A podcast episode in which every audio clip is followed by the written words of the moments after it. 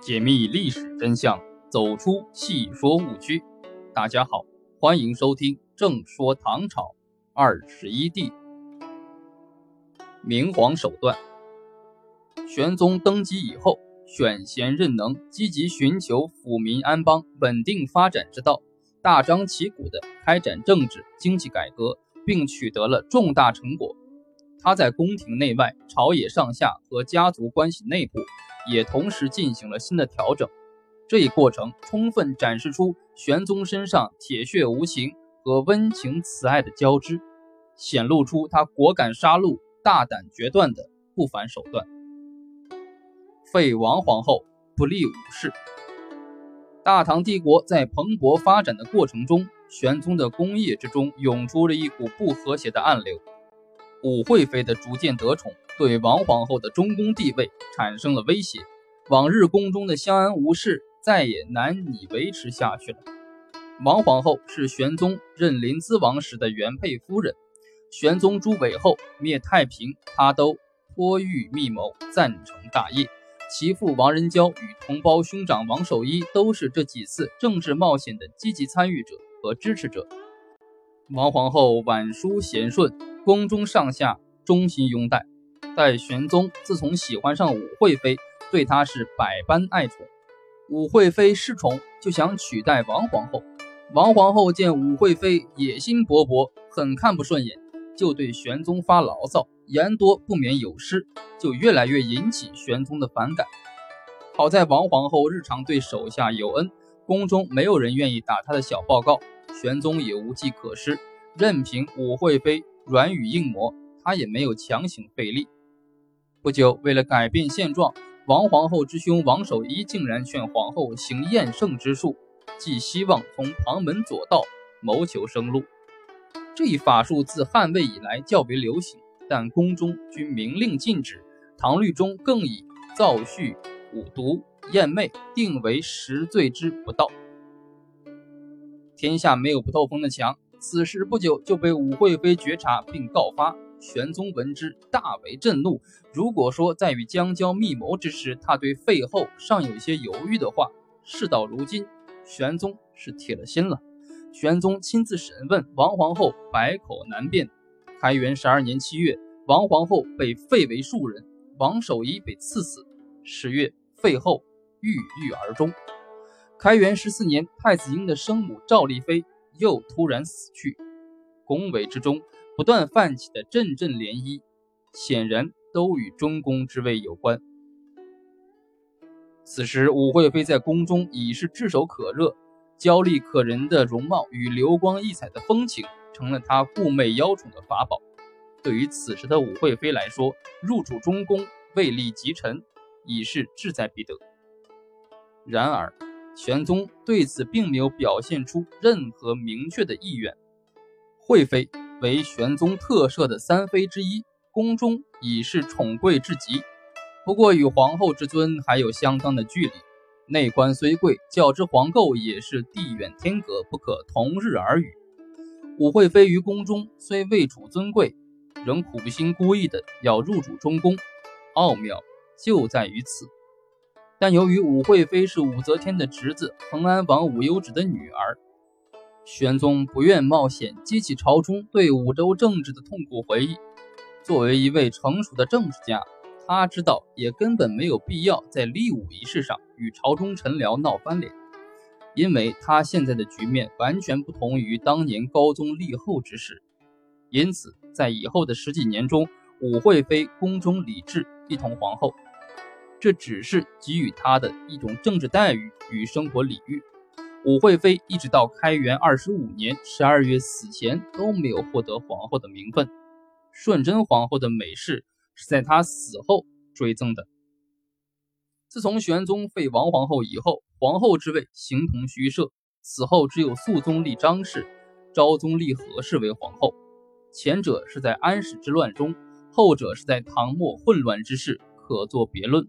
其他向玄宗宠爱的杨玉环，仍只是加以贵妃之号，没有给她皇后的名分。后来像德宗皇后王氏是在她死的当天册立的，宪宗宜安皇后郭氏也都是在死后加册的。皇后要到死后加谥，正是从玄宗时确立的。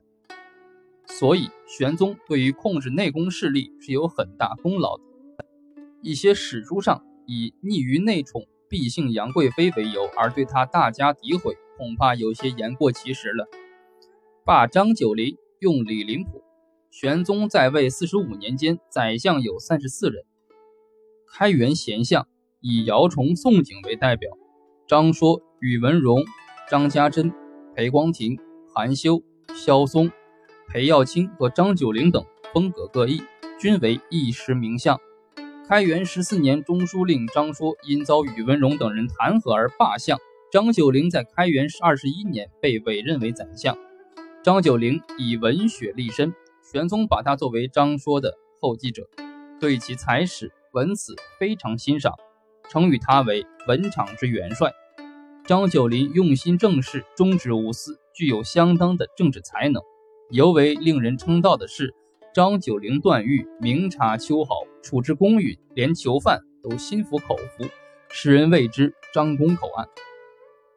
在张九龄出任中书令时，李林甫则以礼部尚书加同中书门下三品列于宰相之位。李林甫是宗室旁支，其曾祖父是高宗李渊的堂弟，这种出身使他在入仕以后得以方便的交结后宫。与武惠妃拉上关系。由于开元天宝之际，国家政治经济及边疆军事事务繁多，张九龄等文学之士已难以应付玉如。在处理一些实际问题时，张九龄对玄宗的用人理政思路越来越难以配合。慢慢的，玄宗丧失了对他的信任。相形之下，李林甫却能准确地把握玄宗的思路，又能较完整地加以贯彻。从而逐渐加重了在玄宗心中的分量，让玄宗越加感到此人可用。开元二十四年底的王元衍贪赃案，成为玄宗调整朝廷宰相人选的导火线。口有密、腹有剑的李林甫，在张九龄被罢知政事之后，顺利地担任了中书令。玄宗在国家的内政、外交、边疆政策与经营策略等方面，都逐渐依赖他来处理。天宝三载，玄宗曾对亲信高力士讲：“朕不出长安近十年，天下无事，朕欲高居无为，想把政事全部委托给李林甫，何如？”三树之祸，太子废立。开元三年正月，既非嫡出又非长子的玄宗次子李嗣谦，因母亲赵丽妃有才貌、善歌舞得宠，被册立为皇太子。后来，由于赵丽妃失宠，武惠妃得宠，李英的皇太子地位岌岌可危。玄宗的第十八子，即武惠妃所生的寿王茂，越来越得到器重。武惠妃得宠以后，也开始为寿王茂的政治地位经营。他在宫中气势凌人，使太子婴倍感郁闷。与太子婴际遇相同的，还有鄂王瑶、光王巨。他们的母亲都是往日对玄宗温柔体贴而备受恩宠的后宫佳丽，现今也均因武惠妃的光彩照人而难以得宠。相同的际遇产生了更多的亲近感，相互间的话语言谈也自然多了起来。鄂王瑶与光王巨在十王宅的诸王之中关系最为亲密，二人与太子婴常居于宫内，言语之间不免对武惠妃充满怨恨。自然也会涉及到玄宗皇帝，结果他们的愿望之语被别有用心、添油加醋报告给了武惠妃，武惠妃便向玄宗告状，说太子暗中结党，拉拢亲信，加害他们母子，还指斥至尊，一番挑拨，声情并茂。玄宗听罢，龙颜大怒，立即召集宰相，打算把几个儿子废掉。当时的宰相张九龄以太子天下本为由，坚决反对此事，一时被搁置。张九龄被罢免之后，武惠妃与其党羽，抓住其有利时机，开始了紧张的谋划。到开元二十五年四月，周子亮事件刚刚过后，武惠妃就策划导演了一场夺宫之变。这一场骗局既骗了太子，又蒙了皇帝。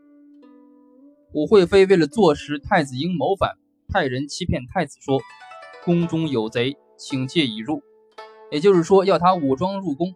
同时得到消息的还有鄂王瑶与光王惧，太子婴等只能答应下来。武惠妃得知太子应承之后，就直接找到玄宗报告说，太子与二王谋反，已全副武装准备入宫了。玄宗闻之十分警觉，立即派宦官亲往侦查。回来的人报告说，惠妃所言属实。这样一来，玄宗就无法坐视不管了。北宋史学家司马光对武惠妃招太子与二王入宫一事表示怀疑。他认为太子婴等人与武惠妃之间矛盾激化，相互之间猜忌已久。太子婴听从他的召唤，答应立即全副武装入宫的事，不太合乎常理。但玄宗仍然是找来宰相商议，谋划解决方案。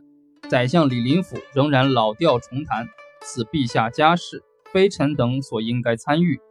李林甫此番讲话，不再是退朝后找人转达给皇上，而是以首席宰相身份直接向皇帝禀奏，把太子废立说成是皇帝的家事，是耍滑头的一种惯用手法。这实际上是坚决拥护皇帝行使最终的裁决权，给皇帝决断以无条件的支持。在宰相这一态度下，玄宗终于下定决心，将太子婴与鄂王瑶、光王惧废为庶人。废太子婴等三人为庶人的制书，是在宫中由宦官奉命宣布的。玄宗似乎要表示此事确乎是他的家事，所以不必到朝廷上去宣布。不久，太子婴、鄂王瑶、光王惧三人又被赐死于京师之城东驿。